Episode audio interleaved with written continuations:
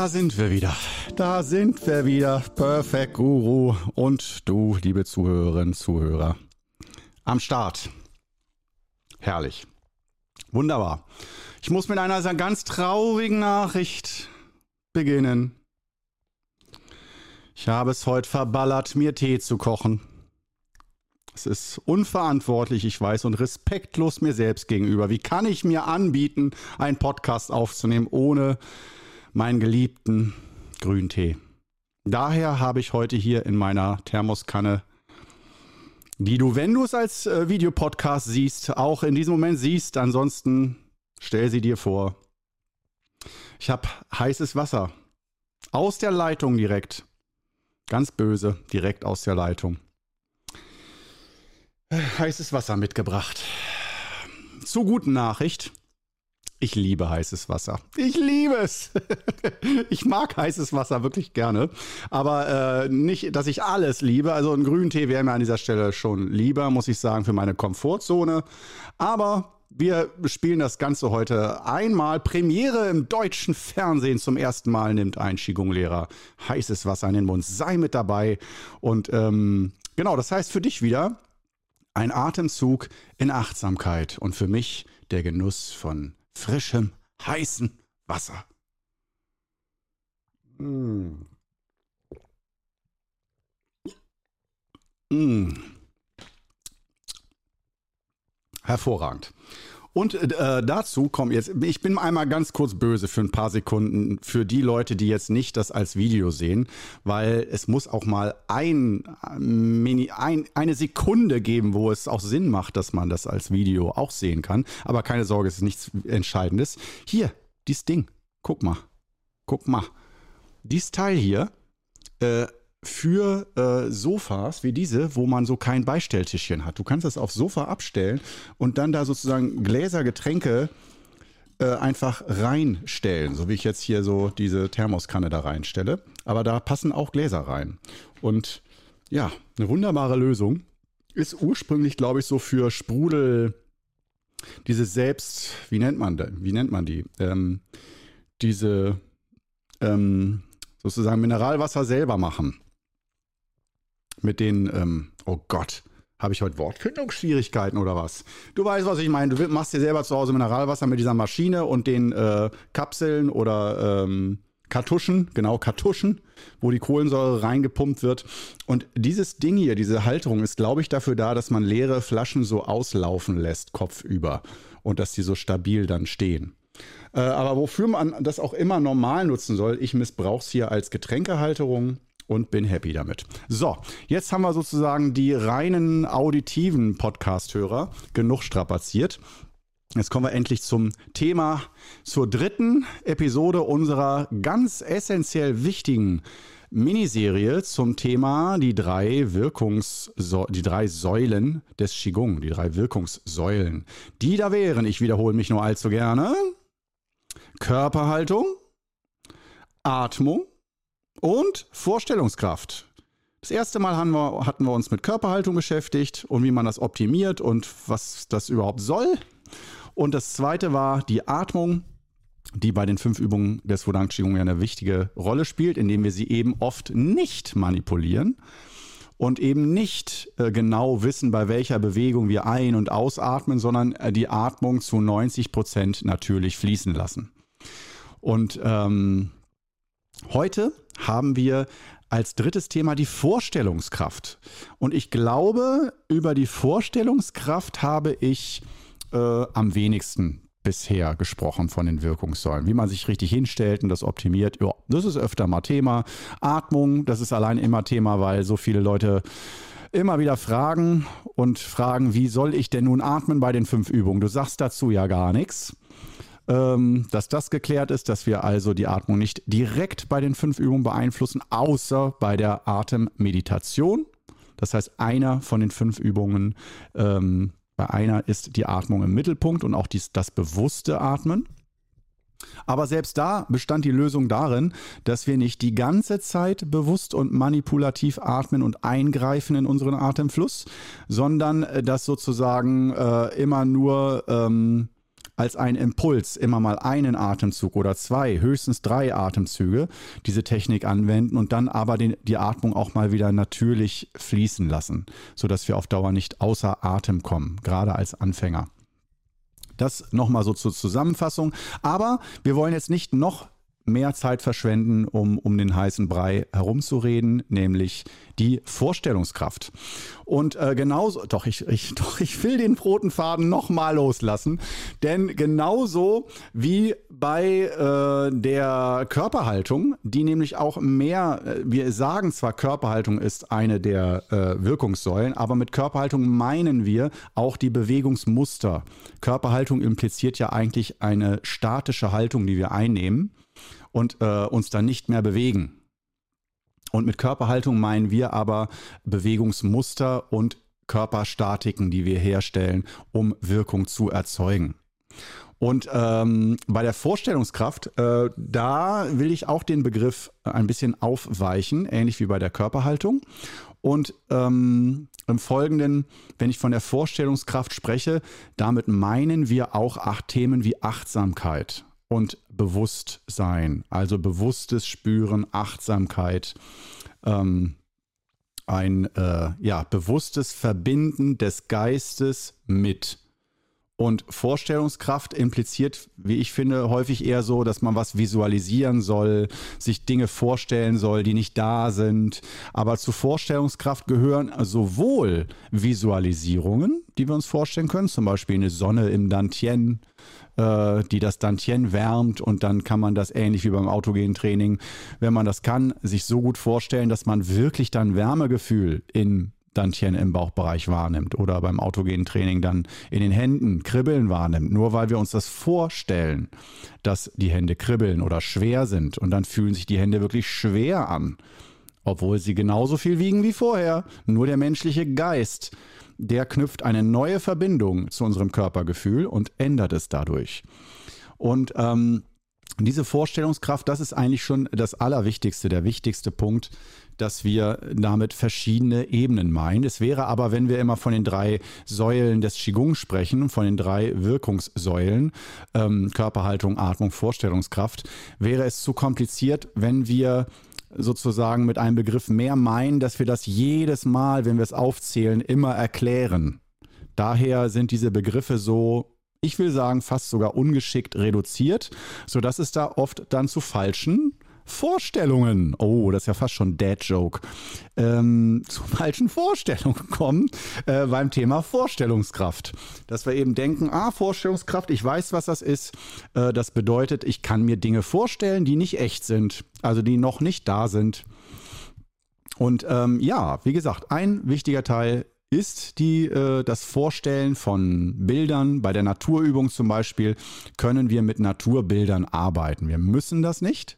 Das heißt, wir haben die Freiheit bei den fünf Übungen des Wudang Qigong mit ziemlich wenig bis gar keiner Vorstellungskraft im Sinne von Visualisierung zu arbeiten. Und das finde ich sehr wichtig, weil wir sonst zu viele Schülerinnen und Schüler verlieren, die sagen, ja, das ist dann ja alles nicht echt, ich musste ja an Dinge glauben, placebomäßig, die alle nicht echt sind. Und Qigong ist nur was für Leute, die sich Märchen erzählen lassen und an irgendwas glauben, was nicht da ist, und dann fühlen sie sich besser. Also so ein bisschen wie eine Art von Dummheit und ungebildet sein. Und äh, genau das meinen wir beim Qigong eben nicht, sondern nur, dass wir uns bewusst sind, der menschliche Geist ist eine Art von Kraft. Und das hat nichts mit ähm, irgendwie Religion, dran glauben oder irgendeinem Schwachsinn zu tun. Ich will nicht sagen, dass Religion Schwachsinn ist. Oh Gott, nein. Äh, auf gar keinen Fall. Nur, dass es viele Menschen gibt, Atheisten zum Beispiel oder Leute, die nicht streng gläubig sind oder die sagen, ich glaube nur an Jesus Christus und alles andere, was von mir an Vorstellungskraft gefordert wird, ist, äh, damit würde ich sozusagen meine Religion und meinen Glauben verraten. Und äh, das ist, äh, da räumen wir gleich mal das Missverständnis aus dem Weg.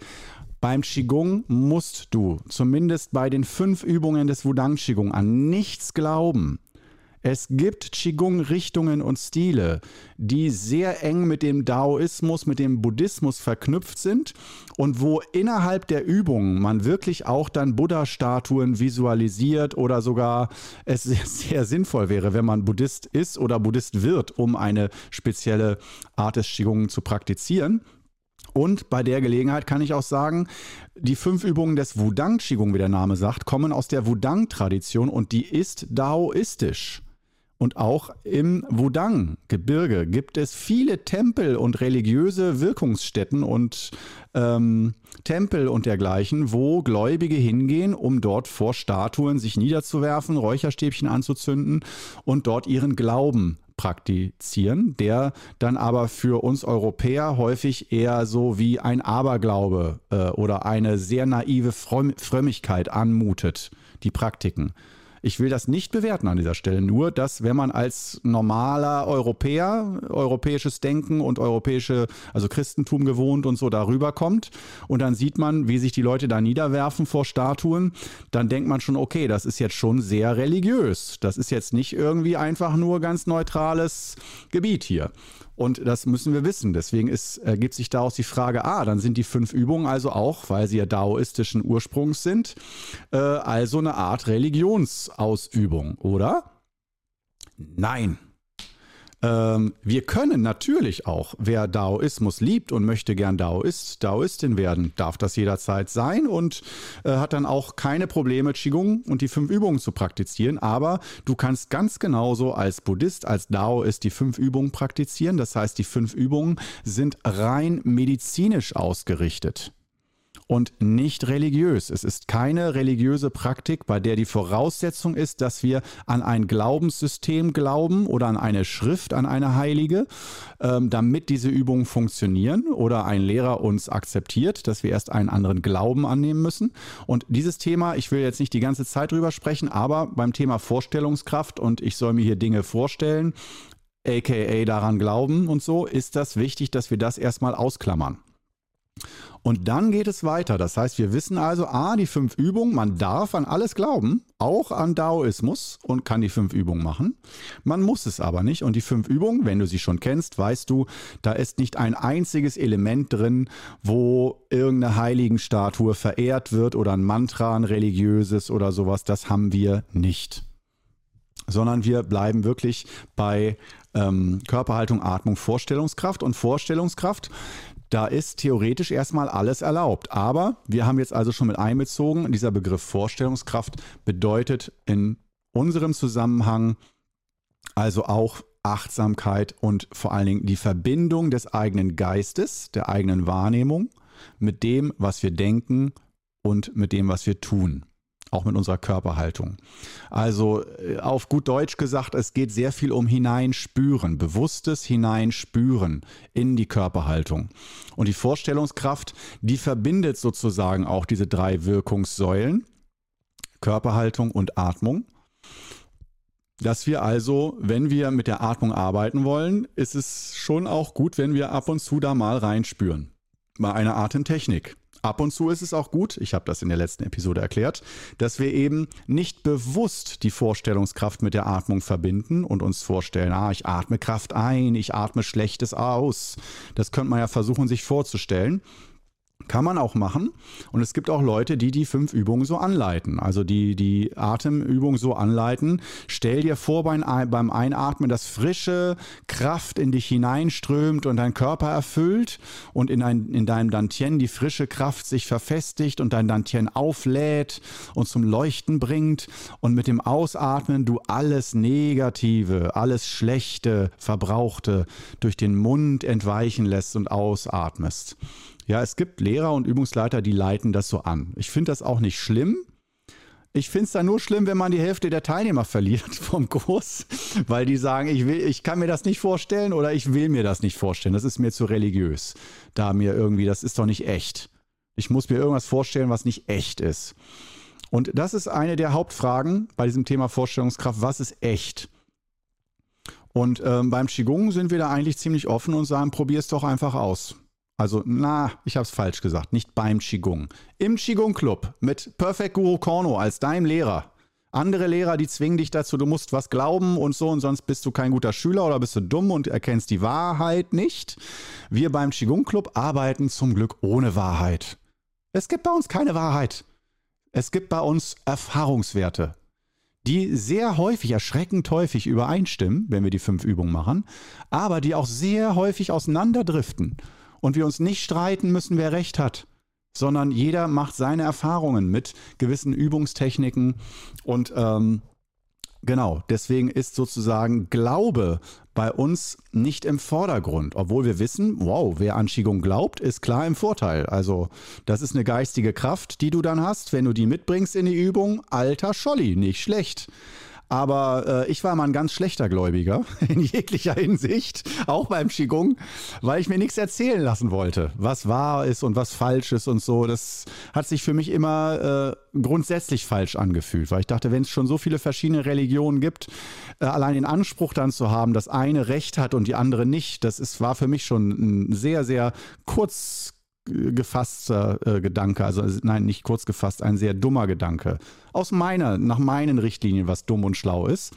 Und dass ich mir denke, okay, Glaube an sich ist nicht dumm, aber ähm, die, das intolerante, ich, ich bin im Recht und alle anderen sind falsch, das versuchen wir hier im Qigong Club zumindest zu umschiffen. Nur, dass du dich nicht wunderst, bei anderen Qigong Schulen und anderen Qigong Meistern und Lehrern ähm, kann das von dir unter Umständen gefordert werden.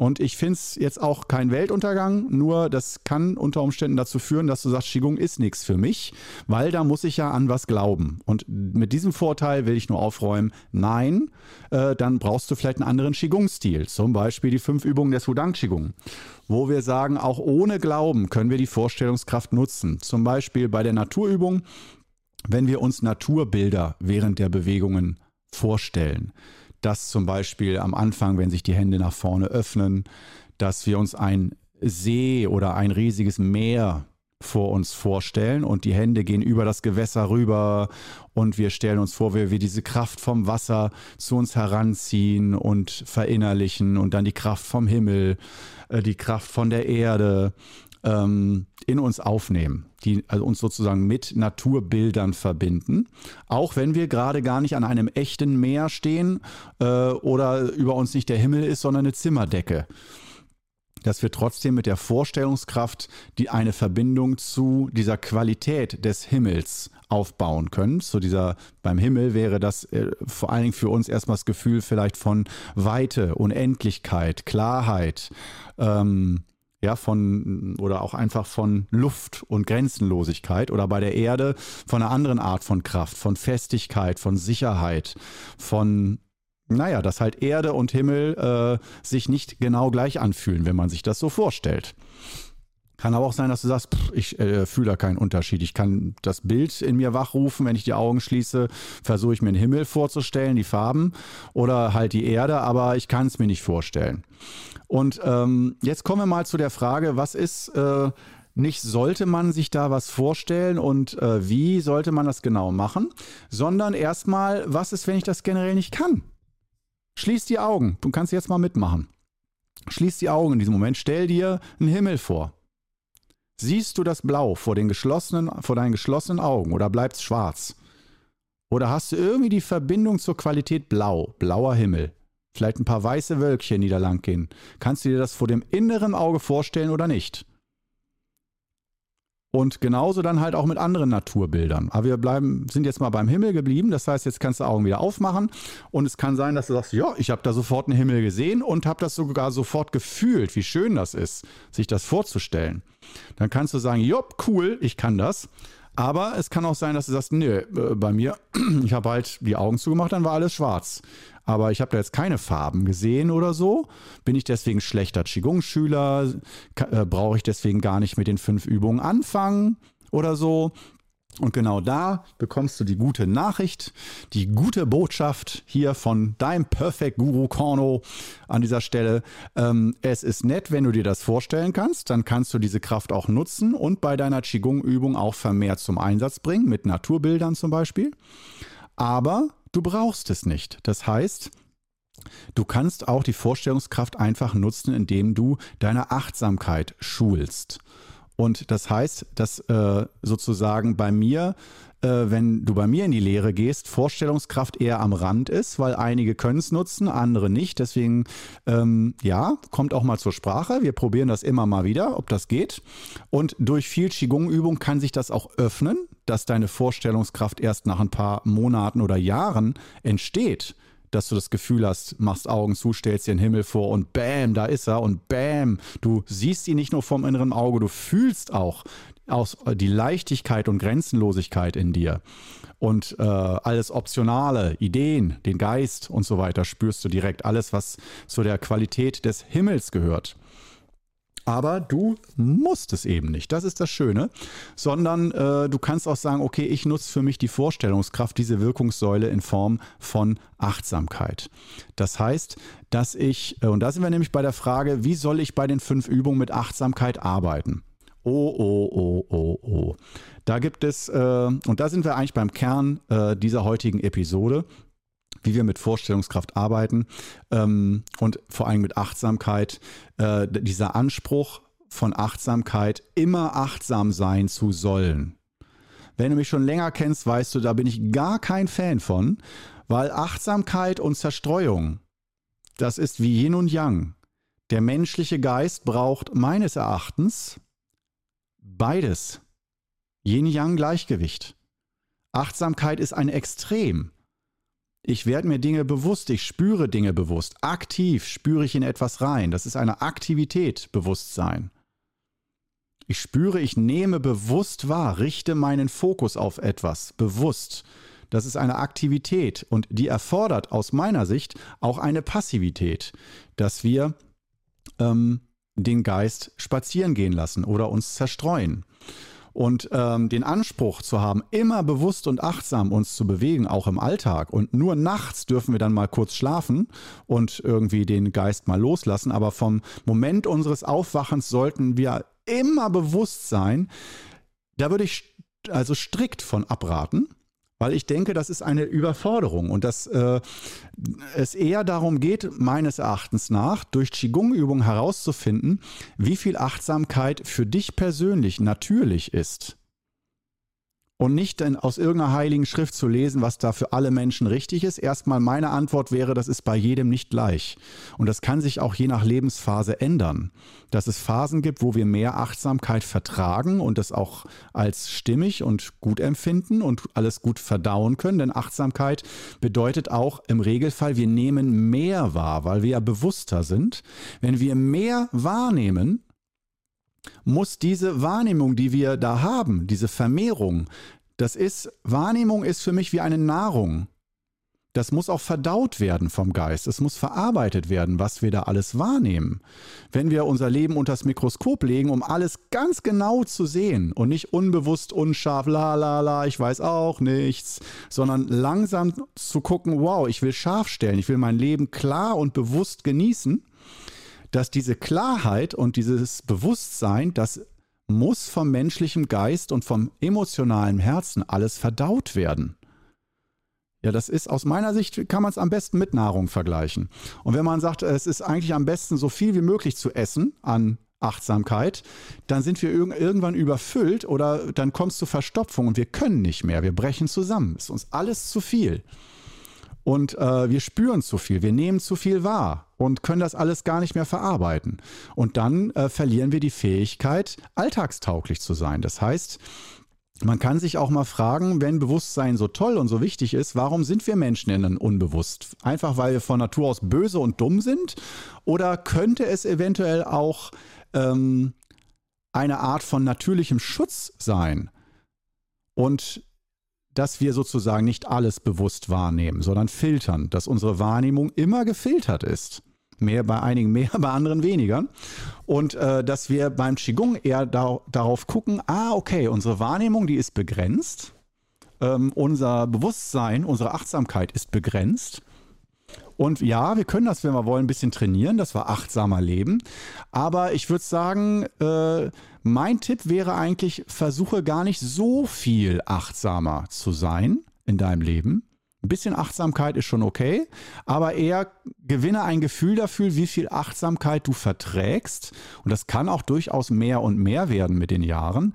Aber man sollte sich da nicht überschätzen, sondern eher nach über 20 Jahren Arbeit mit Achtsamkeit, Achtsamkeitstraining, durch Zen-Training und durch Qigong-Training, was ich durchlaufen habe und auch sehr extrem durchlaufen habe, meine ich, meinen Erfahrungswert teilen zu wollen, dass ich es wichtiger finde, ein Gefühl zu haben, wann es wichtig ist. Und das ist der wesentliche Punkt, die wesentliche Erkenntnis, die ich dir mitgeben möchte, als Inspiration, nicht als Wahrheit. Ich spreche nicht von, das ist die Wahrheit, sondern das sind meine Erfahrungswerte.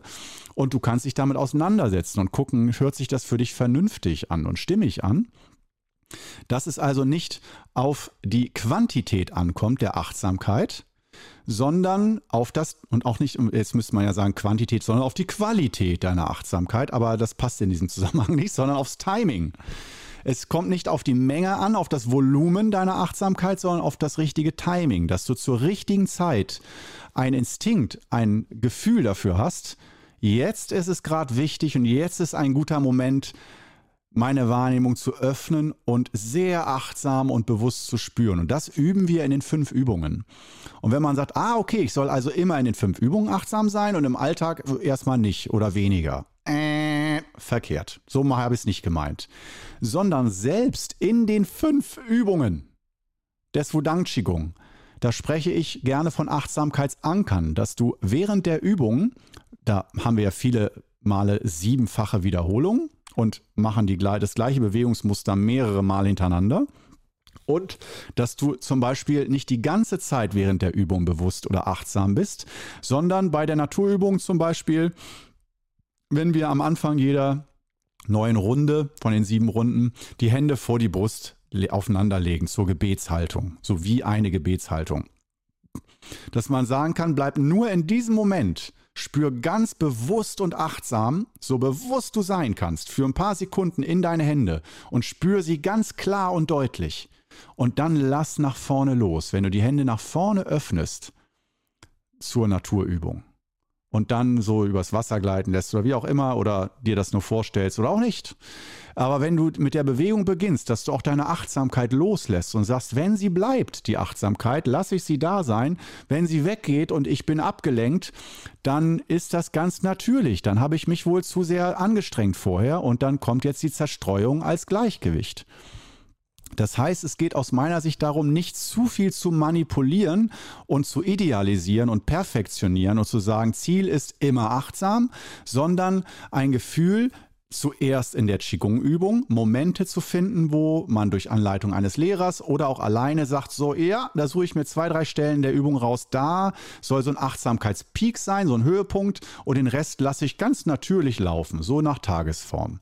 Das ist aus meiner Sicht äh, sehr hilfreich, um im Alltag dann um in der Qigong-Übung zu lernen, für den Alltag besser gewappnet zu sein, um im Alltag in wesentlichen Situationen, zum Beispiel in liebevollen Momenten in deiner Partnerschaft, dass du das ganz bewusst und klar wahrnehmen kannst, aber nicht diesen Anspruch hast, du musst dein ganzes Leben immer top achtsam und super klar wahrnehmen, denn die Unklarheit und die Unachtsamkeit und die Zerstreuung hat aus meiner Sicht eine natürliche Funktion im menschlichen Geist. Auch Unklarheit, wo man denkt, Unklarheit ist böse, Klarheit ist gut, dass aus meiner Sicht auch Unklarheit, unter der wir ja oft leiden, dass wir dann zu keiner Entscheidung kommen oder so, dass das auch oft eine Funktion hat, eine Schutzfunktion für unseren menschlichen Geist, dass wir nicht durchdrehen und wahnsinnig werden, weil wir alles klar wissen und alles wissen, was richtig und falsch ist. Unklarheit schützt. Aber in der Unklarheit auf Dauer zu verbleiben, das ist kann sich in einen Stau oder in einen Lebensstau ausarten. Und um so langsam die Lebensstaus zu lösen, wofür wir viel Klarheit brauchen, äh, würde ich dir abschließend empfehlen, äh, gehe mit Bedacht an das Thema Vorstellungskraft und Achtsamkeit heran und übe das langsam Schritt für Schritt, um ein Gefühl dafür zu entwickeln, wie viel Klarheit du gut verträgst, dass du dich wohlfühlst und ähm, die wesentlichen Dinge im Leben erkennst und auch achtsam wahrnehmen kannst. So. Und somit haben wir die letzte Folge heute, ähm, hier, äh, die letzte Episode von dieser Miniserie, ähm, die drei Wirkungssäulen des Qigong, Körperhaltung, Atmung und Vorstellungskraft, äh, besprochen. Man kann zu den Themen immer noch sehr viel mehr sagen, aber das waren aus meiner Sicht jetzt erstmal ganz wichtige Dinge, ähm, um so ein bisschen Klarheit zu bekommen und äh, vielleicht auch nochmal die eigene Qigong-Übung neu und anders bewerten zu können und da eine Stufe tiefer zu kommen. Gut, ich hoffe, dir hat diese kleine Miniserie gefallen. Ich fand's klasse. Ich bin begeistert. Und äh, dann sehen oder hören wir uns hoffentlich nächste Woche in der nächsten Episode wieder. Ich freue mich auf dich. Bis dann. Ciao.